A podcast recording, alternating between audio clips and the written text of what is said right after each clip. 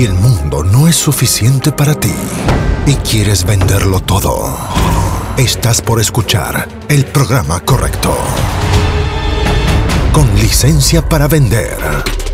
Aquí aprenderás cómo llevar las ventas de tu negocio tecnológico al próximo nivel.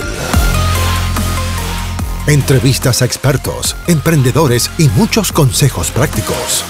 Conducido por Jorge Zamora. Bienvenidos. Auspicia MCI Consultores.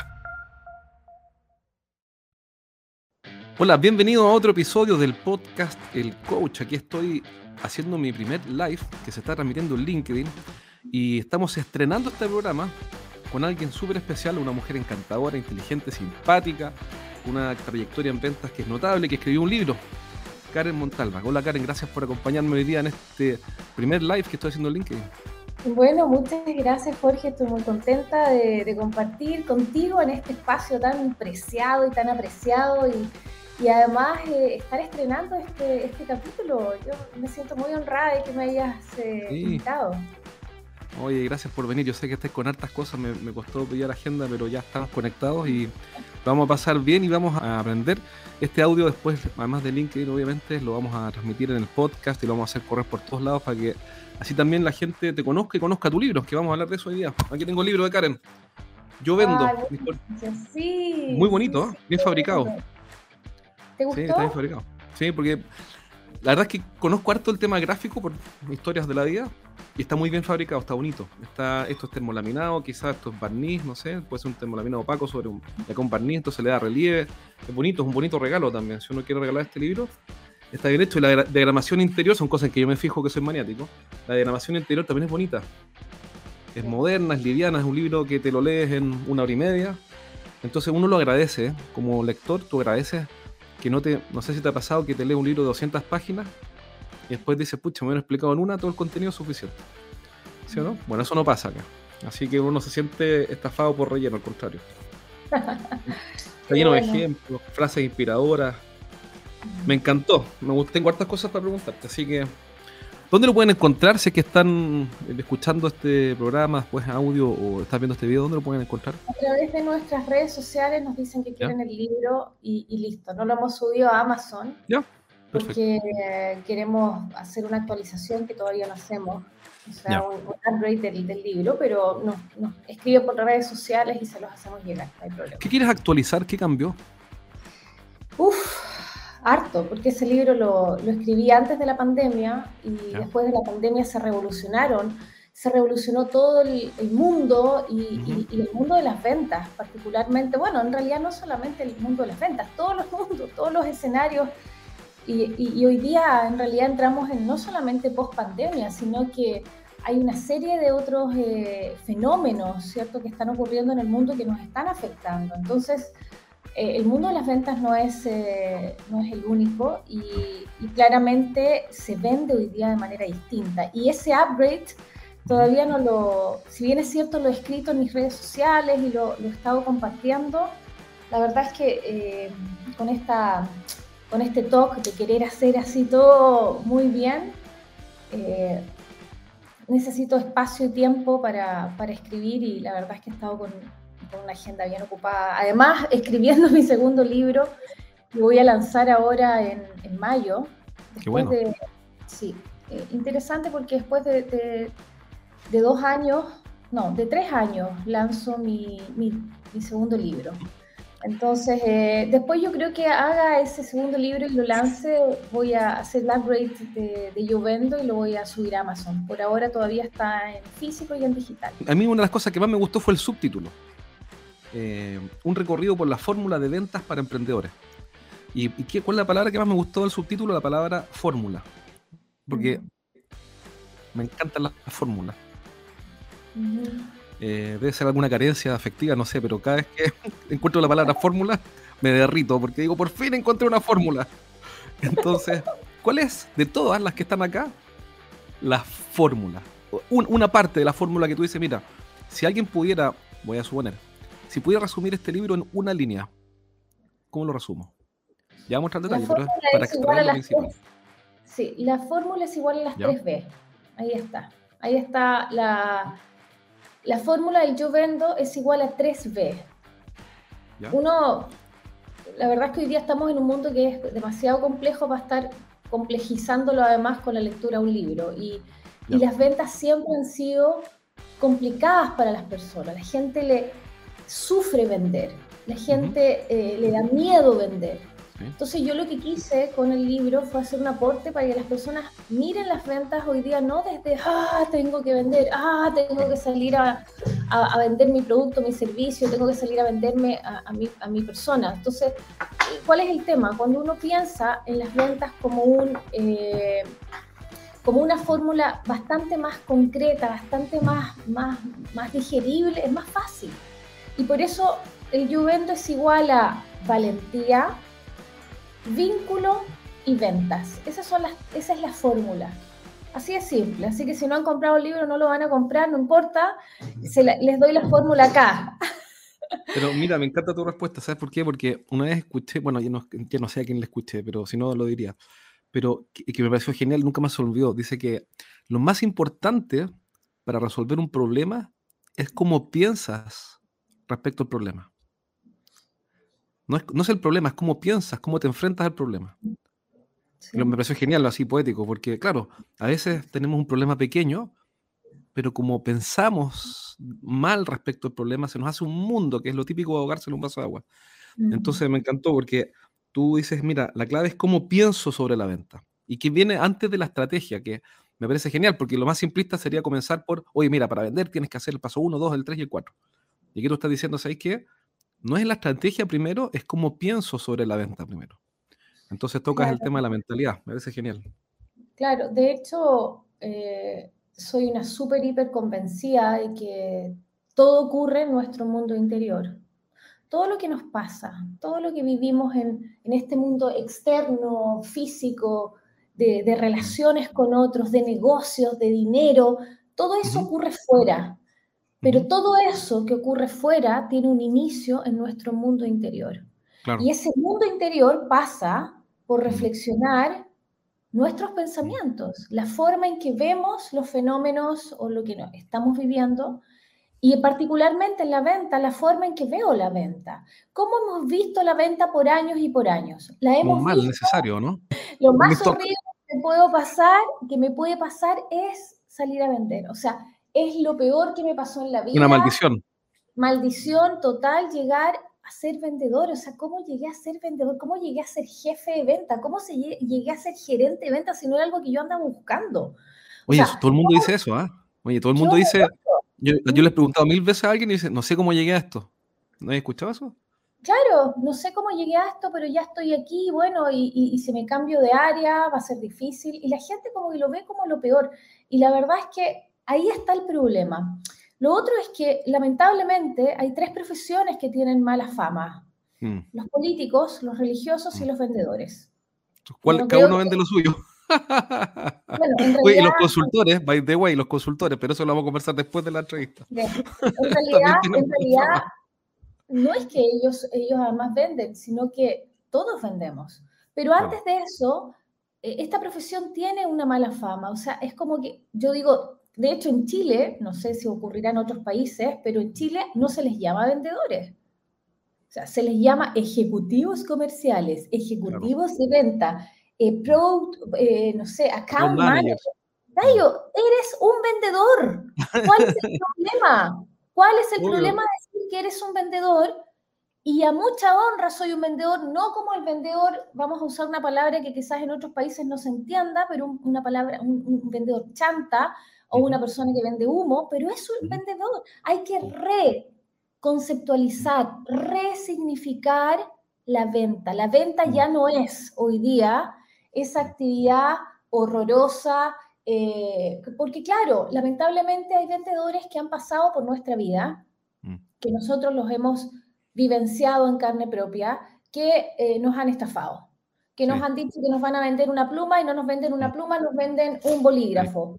Y entonces esa situación de, recibir algo que no era lo que nosotros queríamos o lo que nos habían prometido va generando una sensación de frustración y de rechazo hacia la actividad. Entonces, cuando tú te pones a vender, chuta, inmediatamente, como buen, como buen cerebro que tenemos y aquí así ocurre, relacionas la actividad con todas las actividades negativas de, esa, de ese oficio. Entonces dice, ay, pero ¿cómo voy a salir a vender?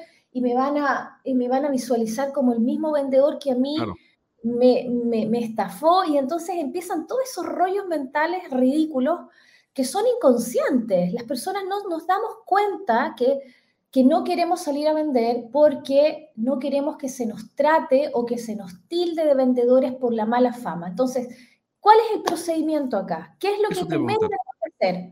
¿Ya? A ver, decir, ¿sabes qué? Yo antes pensaba, ¿dónde tengo por aquí? Yo antes pensaba que eh, la venta era por aquí, que vendedor era, y mira lo que voy a hacer, un ejercicio de psicomagia que vendedor era eh, ser chanta. Estoy ese ejercicio en el libro. Yo, lo vi, muy bueno. Ser mentiroso. Ok, entonces yo lo que hago es agarrar todas estas creencias que yo tenía lo que un vendedor y las boto a la basura. Ya va. Listo, se acabó porque ese vendedor no soy yo. Claro. Ese es un ejercicio como de autoprogramación. ¿Cómo, cómo lo podría, llamar? Porque, porque es cierto lo que tú dices. Tenemos ciertos prejuicios o ideas eh, creencias autolimitantes con varias cosas en la vida, con las finanzas personales, a veces, eh, no sé, con, qué sé yo, cada uno con su tema. Pero en el caso de las ventas muchas veces es algo que nos avergüenza. Em, y, y, tú hiciste ese ejercicio de escribir esas frases que son esas creencias autolimitantes en un papel, después romperlo. ¿Cómo se llama ese ejercicio que parece como divertido, pero en realidad es bastante serio? No, no es muy chistoso el ejercicio. Tiene base. La gente, en los talleres que yo realizo, las conferencias, yo lo hago en vivo, cuando tengo que hacer en vivo y toda la gente le hago tirar el papel. Claro, sí. Y claro, la gente, y cuando lo hago online también lo hacemos. Le digo, agarren un papel y vamos a escribir todo lo negativo y agarramos el papel y lo tiramos con mm. fuerza. Digo, fuera mm. ese vendedor chanta, mentiroso, vende humo, porque ese vendedor no soy yo. Entonces, esa pura frase, yo, eh, en realidad es como un ejercicio de reprogramación. Claro, eh, es como una programación de la lingüística, algo en esa línea quizás. Vamos a reprogramar una creencia, porque en el fondo cuando tú quieres... Eh, cuando tú quieres instalar una nueva creencia, tú tienes que darte cuenta cuál es la creencia actual. Y lo que haces es decir, esta es mi creencia actual, la voy a reemplazar por esta otra. Entonces, sacas mm. esa y la tienes que reemplazar. Es como cuando mm. reemplazas un mal hábito por un buen hábito. Lo mismo. Sí, claro.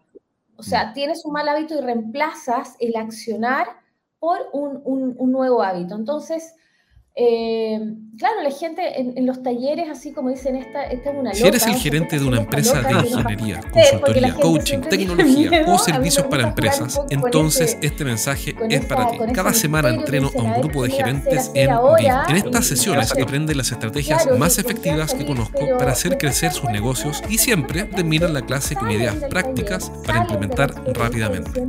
Y la buena noticia que tengo es que cada semana voy a sortear un asiento para una de estas clases sin costo. Regístrate ahora en eduventas.com y postula para participar en una sesión. Pide un cupo en eduventas.com. ¿Cuál es el problema? Si todos necesitamos vender, un ingeniero, un médico, un arquitecto, un, eh, eh, un, relacionador público que trabaja en una compañía, se tiene que vender internamente. Los, los, profesionales que, que trabajan en, en corporaciones se tienen que estar, cada acción, cada, cada palabra que están usando, les, la necesitan para vender.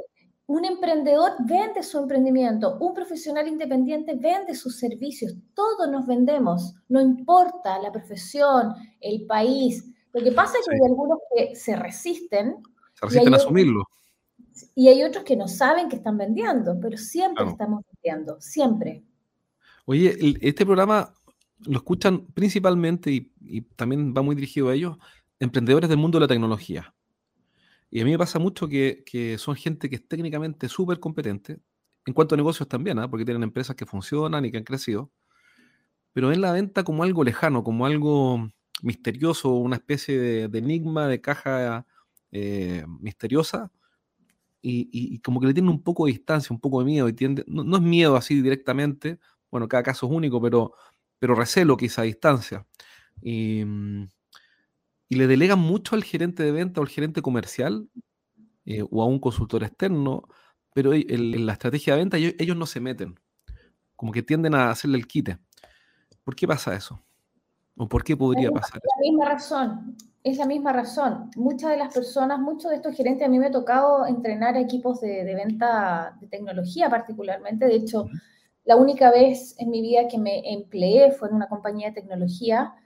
Eh, duré un par de años y ahí me di cuenta que no, lo corporativo no era lo mío, o sea, trabajar para una empresa no era lo mío, que necesitaba mis alas para volar bien lejos. Entonces, pero fíjate que, que el, eh, el, problema de fondo ahí es que miran en menos la ah. actividad de vender. Entonces, yo soy ingeniero, súper ingeniero, estudié, no sé, 40 mil años, tengo un postdoctorado, o sea, ¿cómo voy a vender? Eso, Es, eso deja a la gente que nunca estudió nada. Entonces, ese es el, ese es el primer paradigma. Yo tengo una eh, coeficiente intelectual superior. Eh, no debería estar vendiendo. yo no estoy para vender, ¿de qué me estás hablando? Yo estoy para cosas mucho más importantes. ¿Sí? Entonces, esa es la razón. Ahora, cuando... Es un desprecio quizá, ¿no? Inconsciente. Es una especie de desprecio inconsciente por una actividad de segundo orden. Es una actividad de segundo orden, como tú bien lo señalas, y además mm. eh, eh, la autoconcepción, por eso te digo que el paradigma de, primero, tenemos que comprender cómo vemos la venta, porque si tú ves la venta como una actividad en la que tú estás, ¿cierto?, eh, rebajándote, persiguiendo a la gente, rogando que te escuchen. Claro que mm. nadie quiere, nadie quiere sentirse así. y si tú ves al vendedor de esa forma, entonces tú no lo vas a querer hacer. Pero ¿cuál es el tema? Aquí, por eso cuando uno se da cuenta de cuál es el paradigma, la creencia actual, de ahí tiene que reemplazarlo por una un paradigma actual. O sea, hoy día, si la venta no fuese importante, no venderíamos. o sea, la economía, la, economía, la economía mundial se, sencillamente se mueve por la suma de transacciones que se generan a nivel global y porque personas, hay personas que confían en que van a recibir lo que están pagando. ¿sí? Ahí como que se resume a todo. Exactamente, exactamente. Entonces, si no fuera importante, no, no existirían los negocios y todo. No, sería el fin de la civilización. Eh, y no una exageración, pero si se acaban las transacciones, el mundo moderno desaparece, básicamente. se sustenta en transacciones.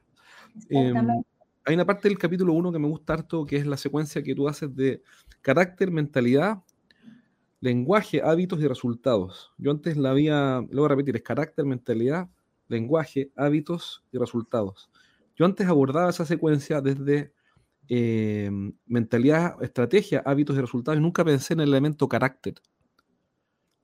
Eh, no sé si se entiende lo que estoy hablando para quienes están escuchando, que hay una gran secuencia que podríamos decir que nos gobierna o que explica en parte qué es lo que obtenemos, porque cuando uno obtiene un mal resultado, no es fruto del azar. Por supuesto que existe el azar y, claro, hay cosas que no podemos controlar, pero, pero gran parte de los resultados que obtenemos es porque hay hábitos que están instalados previamente, natural, ¿no?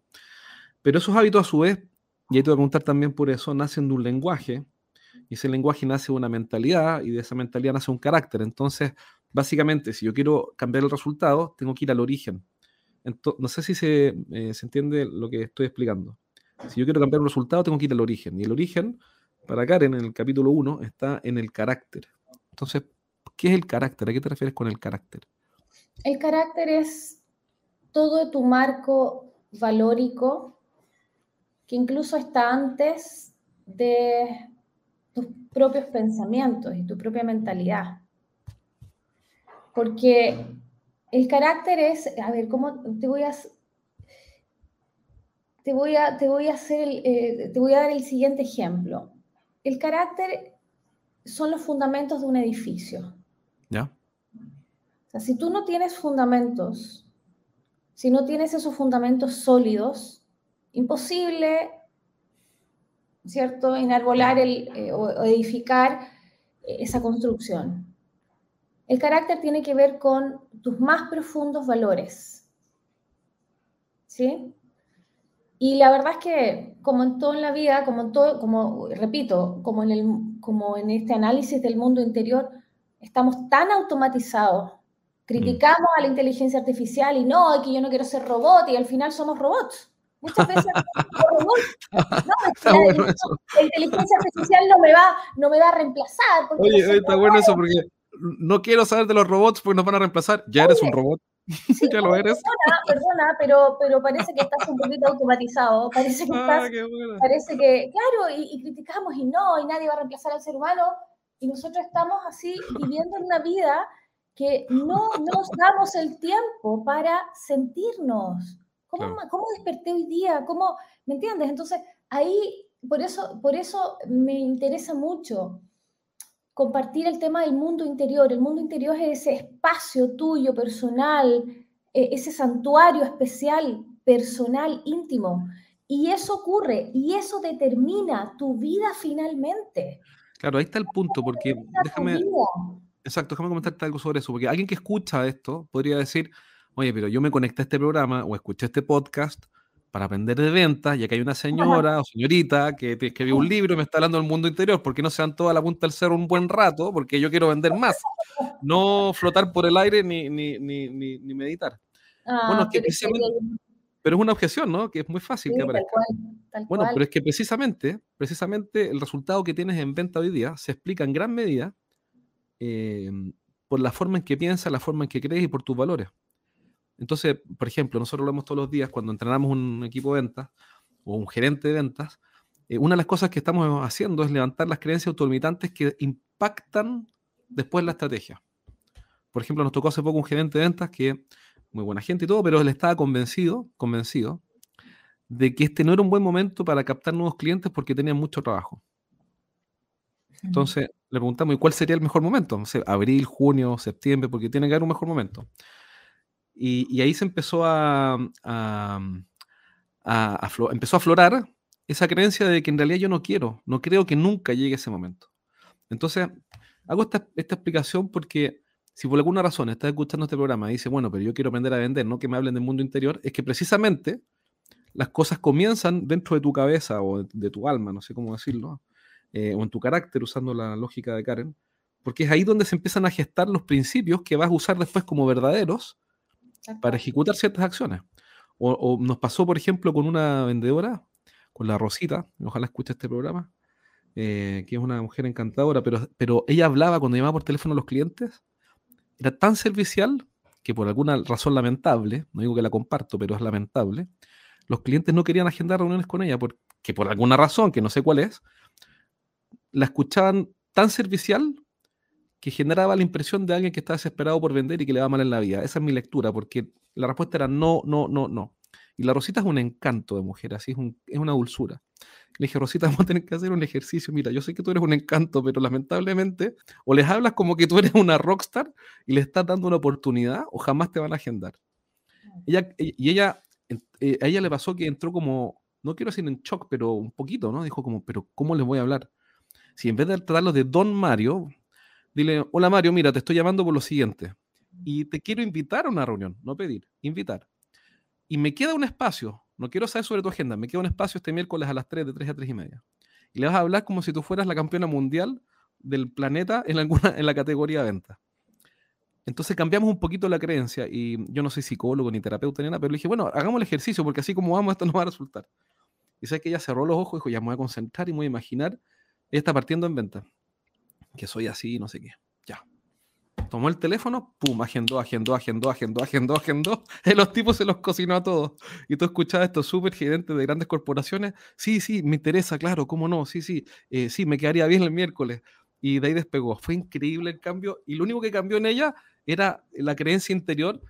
No sé cuál era exactamente, pero originalmente ella era servicial y pasó de ser servicial a ser una rockstar. Hablaba como rockstar, pero pasó por hacer el ejercicio. ¿Cómo, Ahí está. ¿Qué piensas de eso? Bueno, e, eso confirma, eso? confirma lo que hemos estado hablando. Lo que pasa es que, mira, hay una, hay una secuencia muy importante que generalmente cuando uno quiere cambiar un resultado, uno cree que, tiene que hacer las cosas de manera diferente y no. Uno tiene que ver las cosas de manera diferente. Eso está genial. Entonces, el problema de las empresas es que se concentran en hacer que la gente haga y en realidad tienen que devolverse un paso. Tienen que invitar a las personas a que vean de manera diferente. Y lo que hace el libro, yo vendo, y lo que hacen nuestros programas, tenemos nosotros Este libro lo transformamos en un, en un programa de entrenamiento que se llama Yo Vendo en tiempos de incertidumbre. Y eh, tenemos otro, otro programa más que ya aborda, el tema de Yo Vendo aborda más que nada la prospección. Y hay otro, hay otro programa que aborda eh, la conversación de ventas, mm. que son los dos grandes momentos de un vendedor. El primer momento es la prospección, y el segundo momento es el momento de la conversación. Y, claro, cuando tú, en, los dos programas que tenemos, cuando tú invitas a las personas a mirar y la gente ve otro mundo, dice, wow, he hecho todo esto y por eso no tenía los resultados y, uy, y claro, hay, hay todo un despertar. Mm. Y después, después de odiar las ventas, después de decir, oye, esta es una porquería que mm. tengo que hacer, tú dices, qué maravillosa actividad que puedo tener la oportunidad de conectar y de ayudar. Entonces, esa es la nueva venta de este siglo.